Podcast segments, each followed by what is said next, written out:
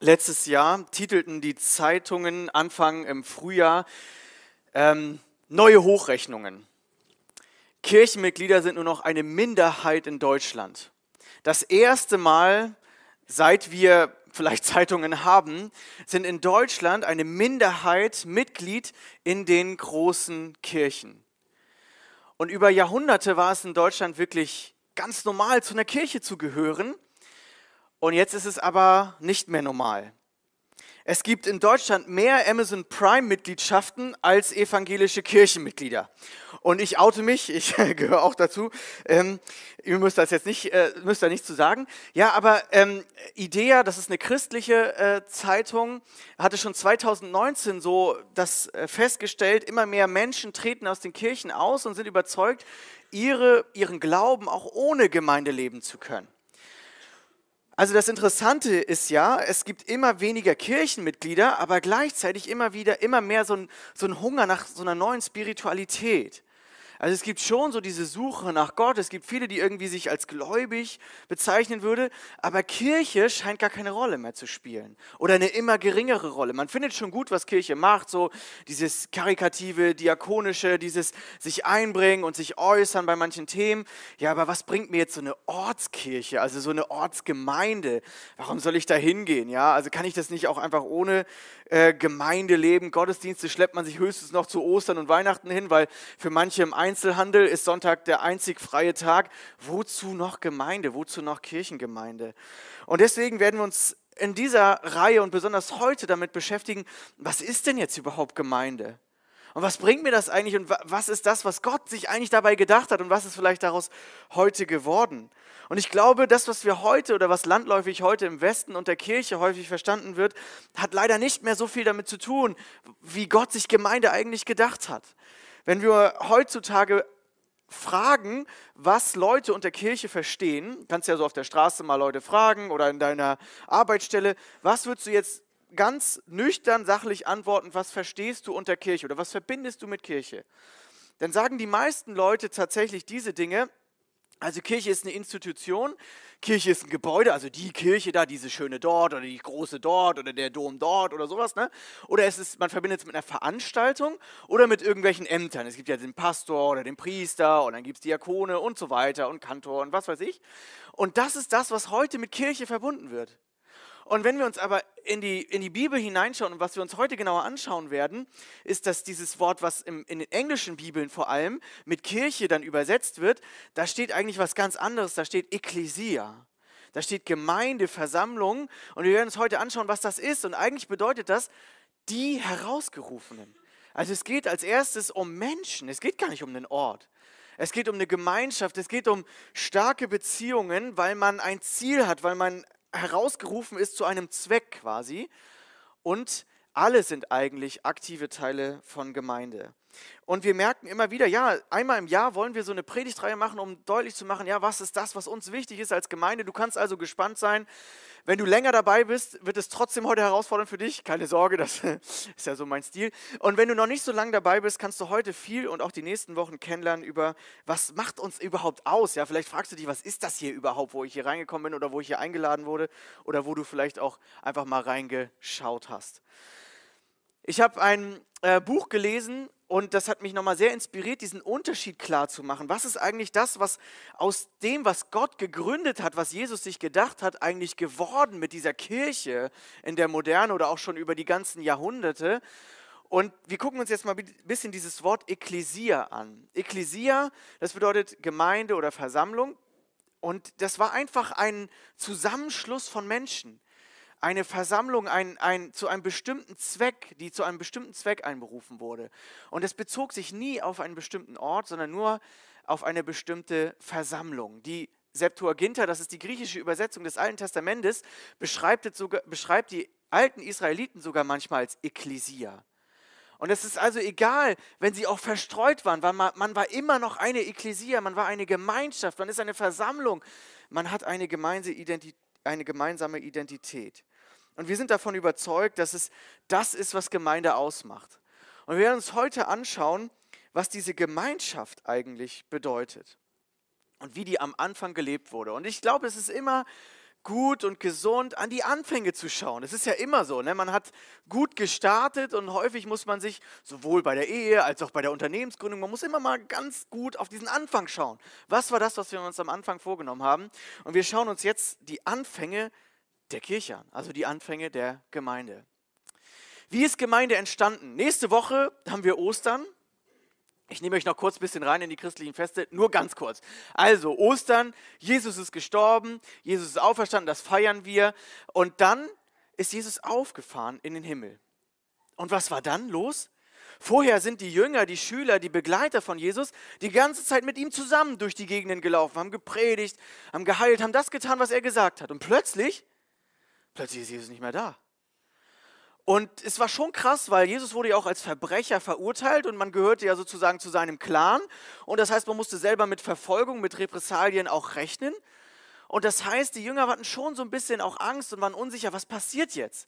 Und was haben sie gemacht? Das lesen wir in dieser Geschichte der Gemeinde, Apostelgeschichte genannt. Das ist das Buch, das direkt hinter den Büchern kommt, die über Jesus berichten. Die vier Evangelien, Matthäus, Markus, Lukas, Johannes, hast du vielleicht schon mal gehört. Genau dahinter kommt sozusagen die Apostelgeschichte. Die Geschichte, wo auf einmal die Apostel alleine waren. Allein in Anführungsstrichen, aber Jesus auf jeden Fall nicht mehr da war. Und was machen sie? Sie sind erstmal in ihrem Ort, wo sie sich immer getroffen hatten die letzte Zeit mit Jesus, nämlich in diesem Obersaal. Und in diesem Obersaal bleiben sie erstmal für sich, beten und warten auf den Heiligen Geist.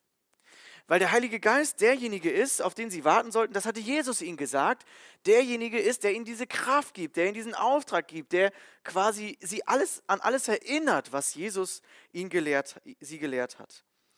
Und jetzt gucken wir uns an, wie diese Gemeinde halt entsteht. Also erstmal sind sie nur für sich in diesem Obersaal und dann kommt so eine Predigt von Petrus, so eine erste, und dann wird die Apostelgruppe wiederhergestellt. Da gab es ja Judas, ähm, der hatte Jesus verraten, hat sich dann umgebracht. Und auf einmal kommen noch mehr Jünger dazu. Noch sind sie in diesem Obersaal, also war ein großer Obersaal, war nicht mein Wohnzimmer.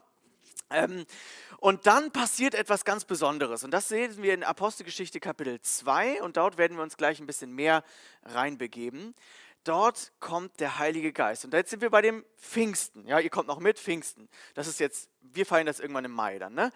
Ähm, und an Pfingsten ist quasi dieser Startpunkt von Gemeinde. Warum? Weil der Heilige Geist kommt und die auf einmal die Christen nach außen gehen und verkündigen und Menschen zum Glauben kommen und plötzlich äh, taufen und gepredigt wird, evangelisiert wird.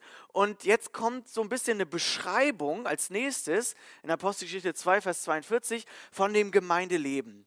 Also was hat jetzt Gemeinde überhaupt ausgemacht? Und wir sehen, auf einmal treffen sie sich nicht mehr im Obersaal. Ist ja auch logisch. Wenn 3000 Leute zum Glauben kommen, kannst du dich nicht mehr kurz im Wohnzimmer, auch nicht im Obersaal mehr treffen. Dann musst du kreativ werden. Also die haben nicht gejammert, oh, wir haben uns so schön im Obersaal in der Waldstraße 43 getroffen, das war noch so schön klein. Nee, das war nicht Waldstraße 43. Das war ein kleiner Insider. Nein, das war in Jerusalem. Aber sie wurden einfach kreativ und haben gesagt, okay, wir gehen raus. Also christliche Gemeinschaft geht auch immer raus. Wir gehen in den Tempel. Die haben sich nicht abgekapselt wie so eine Sekte, sondern sie sind reingegangen in das ganz normale religiöse Leben der Zeit und sind in den Tempel gegangen und haben im Tempel quasi Gottesdienst gemacht, haben verkündet, haben gefeiert, haben ähm, gesungen und sie haben sich in den Häusern getroffen. Und das habe ich nicht umsonst hier markiert, das ist kein Formatierungsfehler, sondern das merken wir uns jetzt mal, weil heute geht es darum, dass egal wie groß Gemeinde wird, sie trotzdem bei dieser Gemeinschaft und bei diesen Werten geblieben sind. Auch wenn das explosionsartig gewachsen ist, sind die Werte geblieben und darum geht es eben heute speziell. Und wir gucken uns diesen Text an und ich lade euch ein, wenn du eine Bibel dabei hast, dann schlag doch diese Apostelgeschichte-Stelle auf. Das ist das Kapitel 2, Vers 42 bis 47. Das kannst du aufgeschlagen lassen. Ich habe es aber auch hier als Text. Das ist überhaupt gar nicht schlimm, wenn du dich in der Bibel noch nicht auskennst ähm, oder keine Bibel-App dabei hast, dann kannst du einfach hier vorne mitlesen. Ja, wir gehen jetzt in diesen Text rein, wie diese Gemeinde entstanden ist und was sie am Anfang ausgemacht hat. Apostelgeschichte 2 ab Vers 41. Alle nun, die seine Botschaft bereitwillig annahmen, wurden getauft. Also da hat Petrus gepredigt, die Apostel haben verkündet und die Leute, die zum Glauben gekommen sind, die wurden getauft. Die wurden getauft in diese Gemeinschaft hinein. Und dann waren sie automatisch Teil der christlichen Gemeinde. Da ging es jetzt gar nicht um Konfession und was du alles unterschreiben musst oder so, sondern du warst auf einmal Teil der Gemeinde. Und jetzt merken wir gleich, was das auch ausgemacht hat. Und an diesem Tag kamen 3000 Personen dazu. Und jetzt kommt's, was hier steht, ist ganz spannend. Obwohl, also ich ne, setze nochmal das Wort obwohl ein, obwohl 3000 dazu kamen, hielten sie beharrlich an der Lehre der Apostel fest, an, den, an der geschwisterlichen Gemeinschaft, am Brechen des Brotes, das ist, heute nennt man das Abendmahl, das machen wir auch jeden Sonntag, und an den gemeinsamen Gebeten. Das waren so Dinge, die die haben sie ausgemacht. Und warum steht das hier? Sie hielten beharrlich daran fest. Naja, weil es war nicht so selbstverständlich, denn vorher waren sie ein paar weniger und auf einmal kommen ganz viele neue Leute dazu und trotzdem halten sie alle gemeinsam daran fest. Und jeden Einzelnen ergriff eine tiefe Ehrfurcht vor Gott. Durch die, die, und durch die Apostel geschahen viele Wunder und außergewöhnliche Zeichen. Das, äh, damit äh, beschäftigen wir uns heute jetzt nicht näher. Und dann geht es weiter. Alle gläubig gewordenen bilden eine Gemeinschaft und hatten alles gemeinsam. Wer ein Grundstück oder anderen Besitz hatte, verkaufte es und verteilte den Erlös an die Bedürftigen. Tag für Tag waren sie einmütig im Tempel zusammen und sie trafen sich in ihren Häusern zum Brechen des Brotes und zu den gemeinsamen Mahlzeiten. Alles geschah mit großer Freude und aufrichtiger Herzlichkeit. Sie lobten Gott und waren im ganzen Volk angesehen. Täglich fügte der Herr solche hinzu, die gerettet werden sollten. Dieses Wort Gemeinschaft, was bedeutet das überhaupt? Was genau bedeutet das und wie wird das gelebt? Wie wurde das in der ersten Kirchegemeinde gelebt? Das steckt hier in diesem Text drin und das schauen wir jetzt genauer an. Und ich glaube, wenn, wenn du das verstanden hast und wenn, wenn wir das mehr und mehr verstehen, dann wird es auch uns zum gesunden Glaubenswachstum helfen und deswegen ist es heute so wichtig.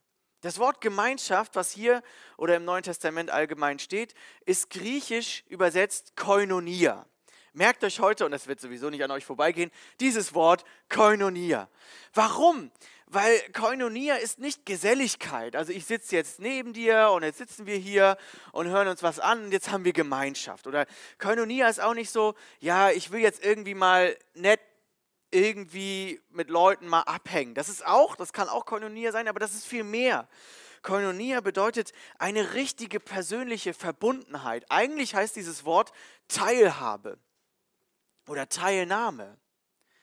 Also wenn du äh, Gemeinschaft äh, haben möchtest, ist das schon eigentlich die falsche Formulierung. Also eigentlich sind wir Gemeinschaft. Wir sind Teilhaber an dieser christlichen Gemeinschaft, an dieser Familie, an dieser Unternehmung. Also eigentlich kommt das, dieses Wort aus äh, gemeinsamen rechtsverbindlichen Unternehmungen. Also man war Teilhaber. Du hast zum Beispiel, wenn du Aktien hast, wer hat Aktien? Nein, müsst ihr euch nicht melden. Aber wer gute hat, nachher zu mir kommen? Nein, ich kenne mich damit gar nicht aus. Also das ist, das ist Teilhaberschaft. Ich habe also, und wenn du viele Aktien hast, also wenn, wenn du eine große Teilhaberschaft hast und dieses Unternehmen geht den Berg hinunter, sagst du nicht, ja, ist mir egal, so, ne? Habe ich halt keine Gemeinschaft. Nee, nee, sondern der, der Punkt ist ja, das ist ein Problem, ja? Also man fühlt schon sehr stark mit. Also die Gemeinschaft ist wirklich eine starke Verbundenheit. Und eigentlich ist dieses, dieser Begriff, den vor allem Paulus verwendet im Neuen Testament, aber hier auch eben Lukas, der ist eigentlich auch, er wird auch für diese Ehegemeinschaft, wurde damals im Griechischen wirklich für diese Eheverträge sozusagen gebraucht. Also wirklich eine verbindliche Gemeinschaft. Deswegen wollen wir uns heute diese beiden Aspekte anschauen, Gemeinschaft und Teilhabe, also emotionale, persönliche Verbundenheit und praktische Verbundenheit. Und wenn du jetzt sagst, ah, diese Predigt, die ist eigentlich nichts für mich, ich bin nicht so der gesellige Typ, ich mag nicht so viele Menschen, schade, Pech gehabt, denn es ist ja gar nicht Geselligkeit, sondern es geht um Verbundenheit. Und da geht es nicht um die Menge der Menschen, sondern um diese Herzensverbundenheit. Also Gemeinschaft ist nicht Geselligkeit, nicht nur jedenfalls, sondern es bedeutet eigentlich im Neuen Testament Verbundenheit. Und wir schauen uns als erstes ähm, diesen, diese Teilhabe an. Also das, was ich gerade schon erklärt habe. Es geht um eine starke, verbindliche Gemeinschaft.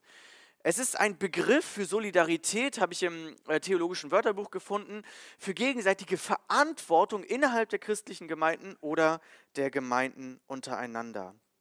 Das heißt, Paulus benutzt auch gerne für Gemeinde diesen Begriff eines Leibes. Wir sind alle Teil von Gemeinde und wir, wir können es da jetzt irgendwie nicht von lösen, sondern uns bewegt das auch, wie es dem anderen geht. Und wir sehen das hier ganz konkret in dem, was die ersten Christen tun. Die, das, was uns vielleicht, was vielleicht auch dich verwirrt hat in diesem Text, ist, alle gläubig gewordenen bilden eine Gemeinschaft und hatten alles gemeinsam. Jetzt merken wir aber von diesem Begriff Koinonia, checken wir es schon mehr, ja? Äh, ist für uns sehr fremd, ne? wer ein Grundstück oder einen Besitz hat, ich habe zum Glück kein Grundstück und ganz wenig Besitz, ähm, aber das, aber ist trotzdem ein komischer Gedanke, ja. Also der verkaufte alles und gibt den Erlös an die Bedürftigen. Hä, warum? Ja, gut. Ich möchte heute nicht über Gütergemeinschaft predigen. Gibt es ganz, ganz spannende theologische Sichtweisen drüber, wie auch immer. Aber der Punkt ist hier einfach, da kamen ganz viele arme Menschen zum Glauben. Das ist der Punkt. Es war in Jerusalem einfach eine arme Gemeinde. Das war eine arme Megachurch. Wirklich, das lesen wir später im Römerbrief, da schreibt es Paulus oder auch im zweiten Korintherbrief. Da fordert er die Christen auf, auch an die anderen Gemeinden in Jerusalem zu denken, weil das war eine sauarme Gemeinde. Und du kannst nicht nebeneinander sitzen und sagen, wir haben Gemeinschaft und neben dir, der hat den Kühlschrank leer und der weiß nicht, was er essen soll und soll mit leerem Magen auf die Predigt und du sagst, schöne Gemeinschaft hier. Nein, also deswegen haben die Leute das einfach als schnelle Reaktion getan, weil wenn auf einmal 3000 Menschen dazukommen und viele haben wenig Geld, soziale Absicherung, ja, das gab es halt noch nicht in Israel. Äh, was ist? Das war einfach ein Akt der Koinonia. Wir gehören zusammen. Wir sind interessiert an dem, wie es dem anderen geht. Und das erlebe ich auch in unserer Gemeinde. Wir kriegen immer wieder Spenden für Bedürftige und Leute sitzen hier in den Reihen, die wissen manchmal nicht, wie soll ich das Busticket oder meine Miete bezahlen. Und, das, und wenn wir Gemeinde sind, wenn wir Kirche sind, dann bedeutet das, wir sind füreinander da. Deswegen haben wir den Wert so unterschrieben. Wir sind füreinander da. Wir interessieren uns wie es dem anderen geht. Wir wollen einander helfen. Wir sind nicht nur nebeneinander nett, oberflächlich dabei, sondern wir sind Anteil dieser Gemeinschaft. Oder letztens hat Nils mich gefragt, hey Markus, ich sehe, ihr seid so belastet, ihr seid so viel, irgendwie habt so viel bei euch, kann ich euch helfen? Wisst ihr, das bedeutet mir so viel. Das ist so Gemeinschaft. Leute sehen, wie es mir geht. Ich hoffe, das erfährst du ja auch. Wenn nicht, dann wünsche ich mir das so sehr, dass es anders wird. Ähm, wenn, wenn ihr mir nicht, uns nicht alle geholfen hättet beim Renovieren, dann wäre ich jetzt noch dabei. Ja? Ich bin da so dankbar für, was Gemeinde eigentlich ist. Ne? Ähm, Gemeinde ist, wir sind füreinander da. Wir nehmen einander Anteil und ich glaube, manchmal kann das auch so aus dem Blick geraten. Wenn Gemeinde wächst, dann kann man so untergehen. Das kann manchmal echt passieren. Ich wünsche mir, dass wir uns auf den Weg machen, einander zu sehen und Interesse zu haben, Hilfe anzubieten, aber auch ehrlich zu sein, zu sagen, ja, ich brauche auch hier Hilfe oder ich brauche mal ein Gespräch oder wo ist wo ist irgendwie die Kleingruppe, wo ich ankommen kann. Und deswegen geht es ja heute an diesem Sonntag ganz speziell um Kleingruppen, weil wir eben wachsen als Gemeinde und weil wir merken, die Gemeinschaft muss auch in den Häusern weitergehen. Und dazu werde ich dann gleich ein bisschen mehr erzählen. Genau, das ist dieser Wert. Wir sind füreinander da. Andi hat es schon angeführt. Wenn ein Teil des Körpers leidet, sagt Paulus zu diesem Bild des Körpers als Gemeinde, dann leiden alle anderen mit. Hey, und das ist Gemeinde. Wenn einer leidet, dass alle anderen mitleiden. Und das erlebe ich bei uns. Das finde ich so großartig, wenn ein Teil geehrt wird. Dann ist das ein Anlass zur Freude. Wenn ein Teenager bei uns Jugendforsch gewinnt, dann sind wir, dann feiern wir alle mit. Hey, ich hoffe, das habt ihr getan in der Kinderstunde. Ähm, dann, dann feiern wir das, ja. Wir sind Gemeinde, das heißt, wir sind eine Gemeinschaft, die einander verpflichtet ist die sich interessiert und wo es nicht immer um mich geht. Andreas Kräuter, ein Ältester aus der Gemeinde in Heidelberg, sagt so über die Corona-Zeit, ist es noch schwieriger geworden, das Wir zu sehen, oder? Weil man musste sich sehr viel um sich kümmern und sowieso finde ich diese Zeit so anstrengend irgendwie, in der wir leben. Man muss sich um so viele Arzttermine kümmern, um so viele Amtstermine, um so viel Zeug, was die Ausbildung angeht oder das kann so schnell passieren, dass man sich so viel um sich dreht, oder? Ja? Und das Wir zu sehen ist total anstrengend. Du kommst noch hierher und denkst, hoffentlich kann ich im Gottesdienst auftanken. Und ich kann dir das gar nicht übel nehmen, ich kann das verstehen. Das Leben ist ultra komplex geworden, ultra kompliziert, emotional, rein von den Umständen, vielleicht von deinem Lebensumstand, vielleicht irgendwas, was dich gerade bewegt. Und trotzdem sagt die Bibel, die Gemeinschaft ist das, was gesund ist. Sich nicht da rauszuziehen und auch mal das Wir darüber zu stellen und nicht nur mich zu sehen. Ein Ehepaar letztens auf unserem Sofa sagte, hey, wir haben uns vorgenommen, wir kommen sonntags hierher, um zu dienen. Und sie haben völlig recht. Das ist Koinonia. Nicht, ich möchte Gemeinschaft erleben, sondern, hey, ich bin Gemeinschaft. Ich gebe etwas in die Gemeinschaft und dann wirst du trotzdem viel erleben. Community ist Strength. Also Gemeinschaft ist diese Kraft von Gemeinde. Ähm, Kirche hat erstmal nichts mit ähm, Konsumieren zu tun, sondern Kirche ist ähm, Koinonia, ist Gemeinschaft. Und deswegen glaube ich als kleines Zwischenfazit, meine Haltung zu Gemeinde entscheidet ja auch über die Qualität der Gemeinschaft. Weil wir sind ja alle quasi Teil, wenn du hier dazugehörst. Und das heißt, ich muss ja überlegen, mit welcher Haltung komme ich hier rein. Und das ist jetzt dieser herausfordernde Teil. Und jetzt gehen wir auf diesen zweiten Teil, die emotionale Verbundenheit, dieses Gemeinschaft, das, was sie dort gelebt haben, ist dieser zweite Aspekt von Koinonia. Das ist eigentlich eine enge Verbindung, eine innige Beziehung. Wisst ihr, Kirche, Gemeinde ist eigentlich Beziehung, nicht irgendwas hören, nicht irgendeine Veranstaltung in erster Linie. Es gibt gute Veranstaltungen, aber eigentlich ist Gemeinde und Kirche gute Beziehungen haben. Beziehungen, die dich hochziehen, Beziehungen, die dir helfen. Es ist gegenseitiges Anteilnehmen und Anteilhaben. Und über diese innige Verbundenheit wollen wir jetzt sprechen.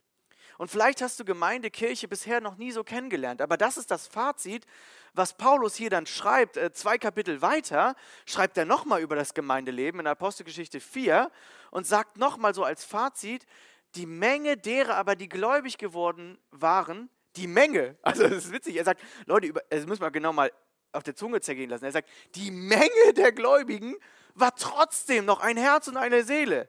Sagst du jetzt, ach komm, das ist doch alles ein bisschen idealistisch, Träumerei oder so. Nein, die Bibel ist total realistisch, denn zwei Kapitel später kommt ein Riesenstreit auf. Also es ist nicht so, dass das immer so war oder so, aber Lukas betont das hier und sagt, das war so, wie Gemeinde begann. Ein Herz und eine Seele.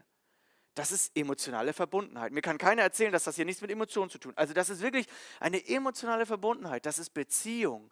Das ist ähm, tiefe Gespräche. Ich will das mal nochmal gegenüberstellen. Ihr wisst ja, ich liebe Tabellen, also kommt wieder eine.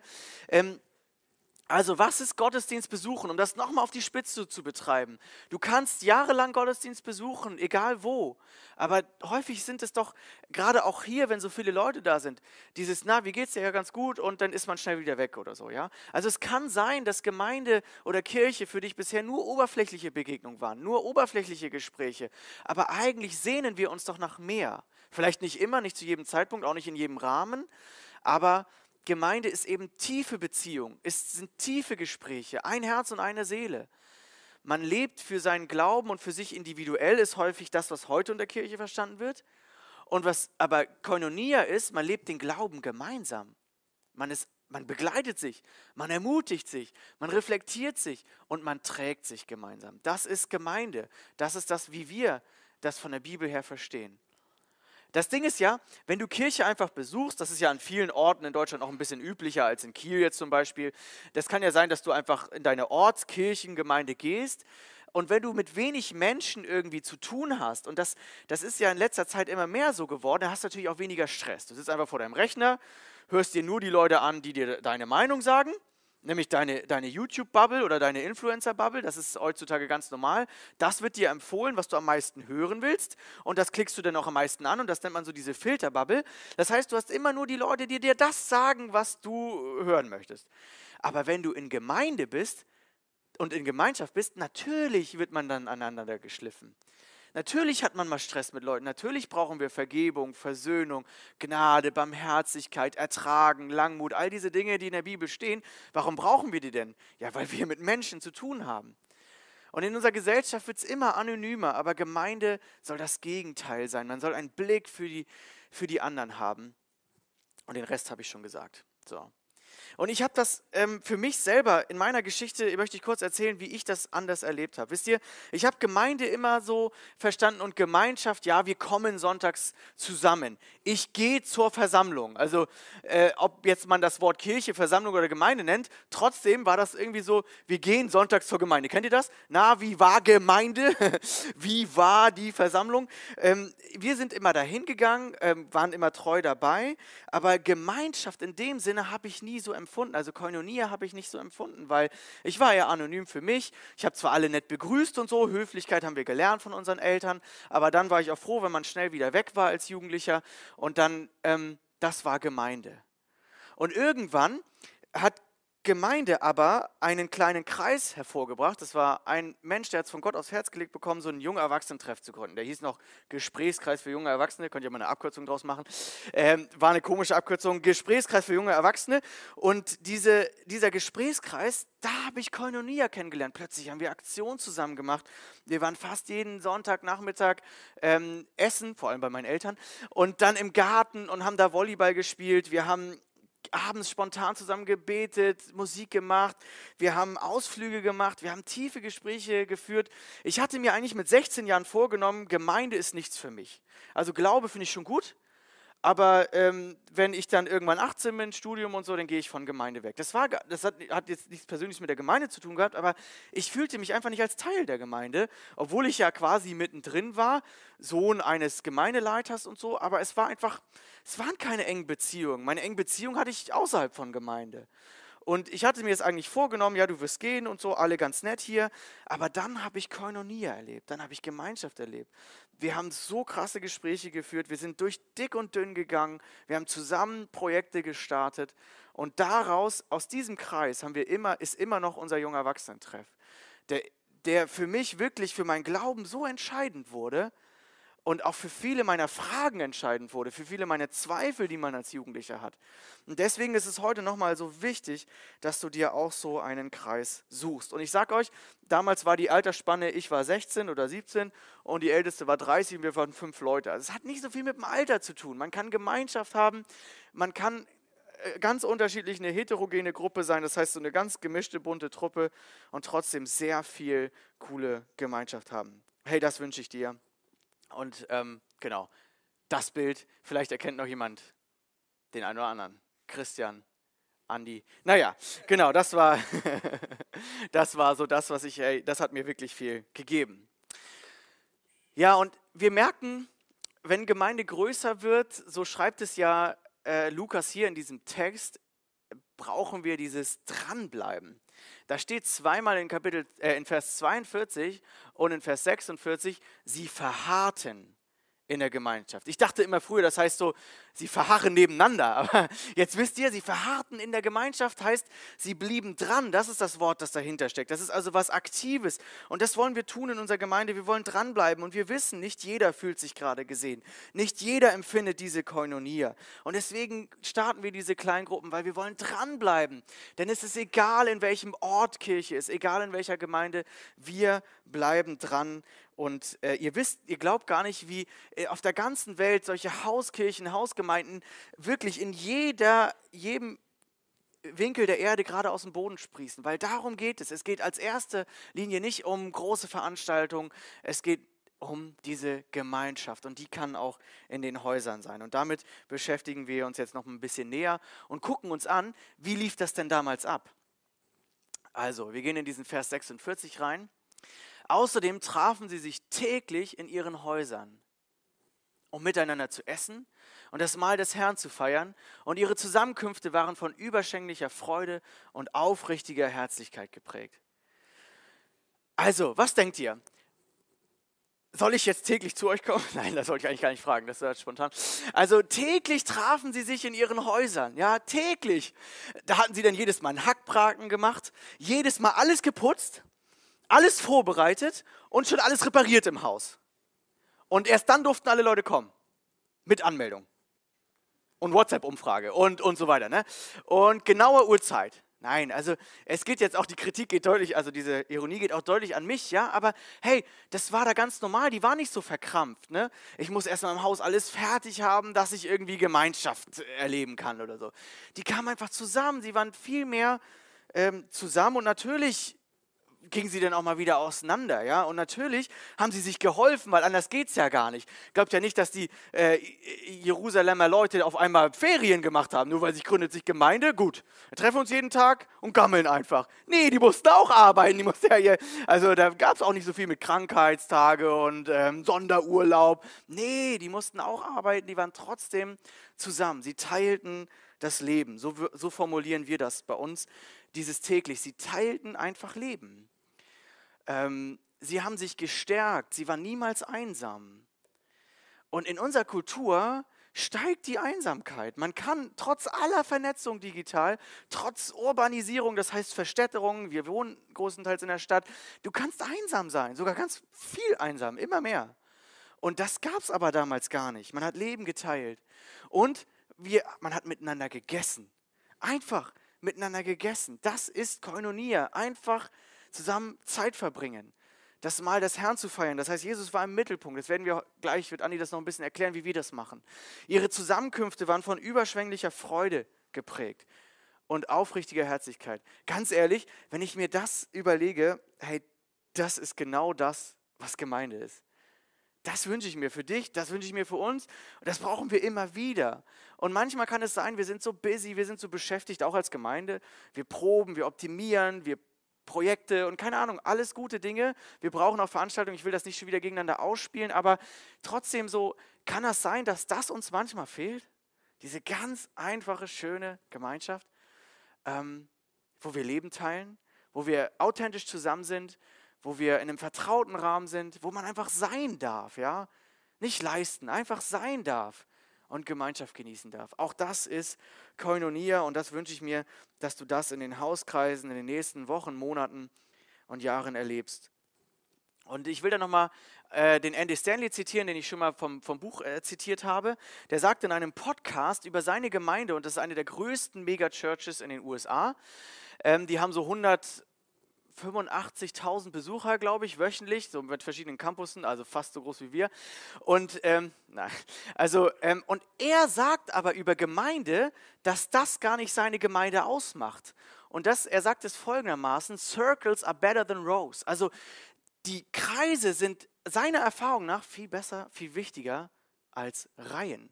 Und er sagt, angenommen, etwas passiert mit mir, mit dem gesamten Personal und allen Gebäuden gleich, gleichzeitig explodieren, lassen Sie uns das schlimmste Szenario machen, es gibt kein Personal, es gibt kein Gebäude und es gibt kein mich, er ist da so Lead Pastor, und er sagt, hier ist, was passieren würde, gut auf, von Englisch auf Deutsch übersetzt.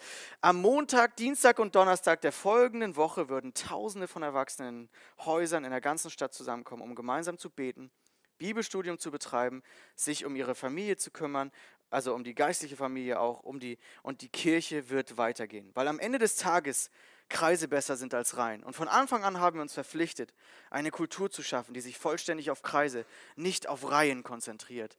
Wir sind für unsere Reihen bekannt, aber die Stärke unserer Kirche liegt in dem, was in unseren Kreisen passiert. Die Stärke einer Kirche erkennst du an Koinonia, nicht an den Veranstaltungen, nicht an dem, was hier alles Cooles läuft, sondern was dahinter steckt.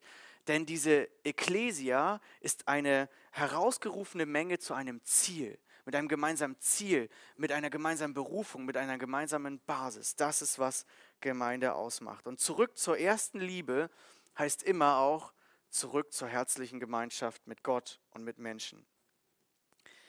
Und ich will jetzt zur Anwendung kommen. Ähm, die Liebe, die jeder Einzelne von uns mitbringt, nochmal als Zwischenfazit, habe ich eben schon gesagt, bestimmt die Qualität unserer Gemeinschaft. Also dieser Blick, dieser Koinonia-Blick. Ähm, und ich habe schon gesagt, es gibt viele Wissenschaftler, die seit Jahren schon warnen vor so einer Epidemie der Einsamkeit. Es gibt immer mehr diesen Punkt, dass wir uns immer weniger treffen. Also wie häufig hast du dich mit deinen Nachbarn getroffen? Das war früher noch viel üblicher, schreibt dieser Sozialwissenschaftler, der hat ein sehr berühmtes Buch rausgebracht, Bowling Alone.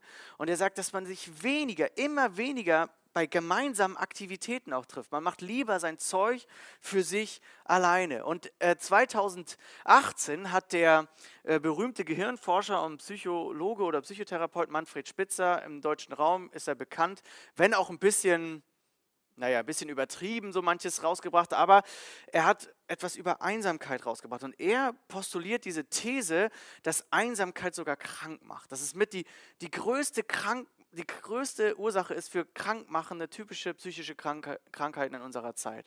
Ich habe es nicht gelesen, ich habe nur ein paar Zitate rausgenommen. Und was ich spannend fand, ist, er sagt, ähm, diese, das habe ich schon gesagt, die Urbanisierung und Digitalisierung steht im zweiten Absatz, ähm, die führt nicht zu mehr Gemeinschaft, sondern häufig zu weniger. Natürlich kann man sich vernetzen und auch wirklich mal ermutigen über Social Media. Ich sehe das nicht ganz so schwarz-weiß wie er.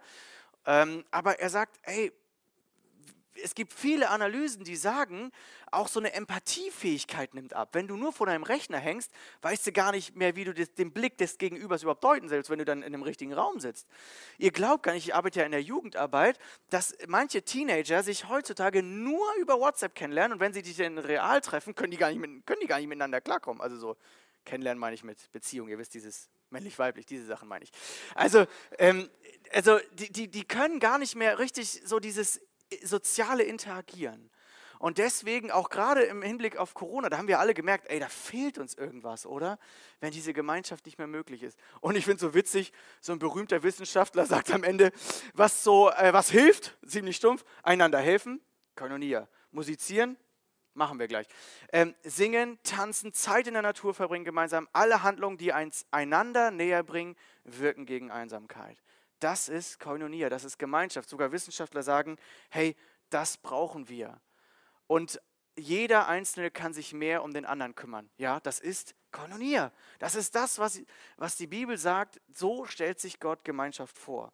Hey, und ich lade dich ein, nachher so einen Abreißzettel zu nehmen, manche haben das schon gesehen, ist hier am Ausgang und zu sagen, hey, ein, ein, eine Aktion nehme ich mir mit, wie ich wieder mehr Koinonia leben kann, wie ich wieder mehr Gemeinschaft leben kann.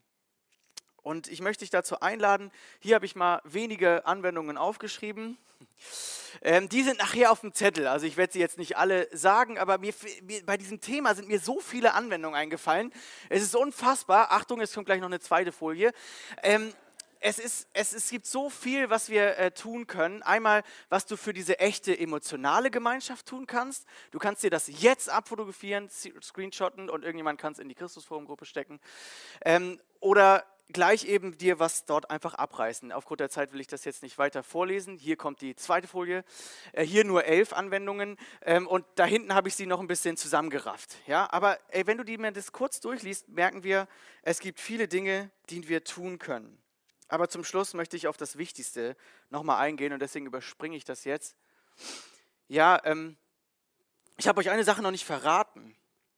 Koinonia steht im Neuen Testament am häufigsten für die Beziehung zu Gott.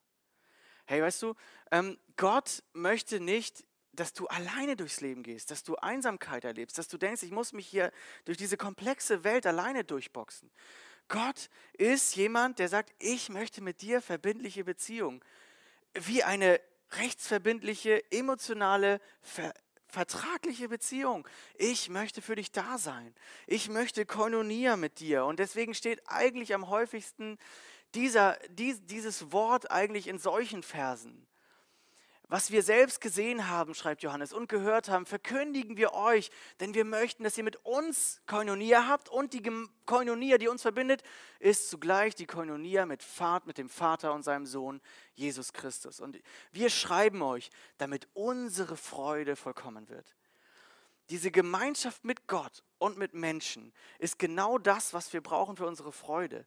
Es ist nicht gesund, wenn du dich längere Zeit abkapselst. Mal kann Einsamkeit auch wichtig sein. Mal kann ähm, irgendwie auch das eine wichtige Schule sein. Aber es ist immer wieder wichtig, dass wir in die Gemeinschaft zu Gott kommen. Wir haben eine Sehnsucht in unserem Herzen und du hast sie auch, dass wir eine verbindliche Beziehung haben zu jemandem, dem wir vertrauen können.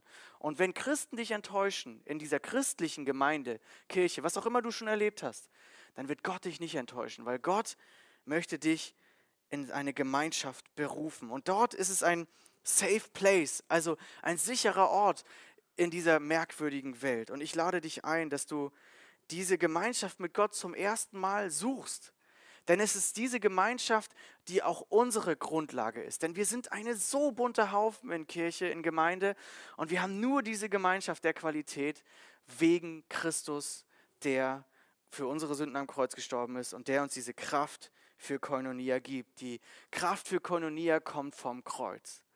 Das ist meine persönliche Überzeugung. Das ist das, was wir erleben. Und deswegen wünsche ich dir, wenn du zum ersten Mal oder hier bist oder vielleicht zum paar Mal und sagst, ja, hey, eigentlich, ich habe immer nicht so viel Zeit dafür, mich mit Gott zu beschäftigen oder in diese Gemeinschaft mit Gott zu investieren, dann ist das genau das, was der Feind möchte, aber nicht das, was du tun solltest, sondern such diese Gemeinschaft mit Gott. Bei ihm darfst du zu Hause sein, bei ihm darfst du Gemeinschaft erleben, die dich entlastet, die Sorgen nimmt, die Kraft gibt und das wünsche ich mir. Wir sind vom Vater so sehr geliebt. Und die Band kann schon mal auf die Bühne kommen. Und ich möchte es dir nochmal wirklich ins Herz sprechen, wenn wir jetzt gleich dieses Lied singen. Der Vater hat so eine Liebe zu uns, dass wir seine Kinder sind. Das ist diese innigste Liebesbeziehung, ähm, die es vielleicht gibt auf dieser Welt. Diese Liebe, diese Hingabe, die, die nur Gott haben kann, die kannst du erleben in dieser Gemeinschaft mit ihm. Und deswegen lade ich dich ein, gleich wenn wir singen, vielleicht sprichst du zum ersten Mal so ein Ge Ge Gebet und sagst, Gott, ich möchte diese Qualität von Gemeinschaft, ich möchte die gerne erleben. Ich weiß noch gar nicht wie. Hey, dann bete ich das gleich für dich vor. Und du kannst es in deinem Herzen einfach mitbeten. Und für uns anderen wünsche ich uns, dass wir jetzt uns wirklich auf diese Kraft der Koinonia am Kreuz eigentlich konzentrieren, nämlich auf Jesus Christus, wenn wir diese gemeinsamen Lieder singen. Und deswegen lasst uns als Gemeinde aufstehen und wir wollen gemeinsam beten. Jesus, du hast dein ganzes Leben gegeben, um Gemeinschaft wiederherzustellen zwischen Gott und uns. Hey, wenn wir in die Bibel schauen, dann ist das das Motiv von Anfang bis Ende, worum es eigentlich geht, der große rote, Faden. Die große Story dahinter ist, dass, dass du Gott mit uns Gemeinschaft haben möchtest. Und was ist das für ein Privileg, dass du alles dafür gibst, um diese innige Beziehung, diese vertraute Beziehung zu uns zu haben. Und ich bete so sehr, dass wir das suchen, wenn uns das vielleicht abhanden gekommen ist. Ich bete so sehr, dass du diese Gemeinschaft stärkst zu dir. Deine Liebe ist immer da. Die ist, der, der Kanal ist immer offen. Und ich bete, dass wir unsere Herzen jetzt öffnen. Jetzt, wo wir unsere Augen geschlossen haben, dass unsere Herzen aufgehen für deine Liebe und dass wir das, was vielleicht auch an Verhärtung da ist, was uns enttäuscht hat in unserer Geschichte mit Kirche, mit Christen, keine Ahnung, mit Glauben, da, wo wir vielleicht auch verletzt sind, da, wo wir Gemeinschaft auch ungesund erlebt haben, dass du uns jetzt da mit deiner Liebe begegnest, Herr. Und dass du Gemeinschaft vertiefst hier in unserer Gemeinde, dass jeder sich als ein Teil empfindet, der getragen wird. Und du siehst die Leute, denen es gerade nicht so gut geht, die gerade vielleicht bedürftig sind, aber die auch vielleicht an, an der Seele irgendwie leiden. Herr, ich bete, dass wir auf sensible Art und Weise sie sehen können, mit deiner Liebe ihnen begegnen können dass wir einander tragen, dass wir füreinander da sind, Herr, so wie du für uns da bist. Amen.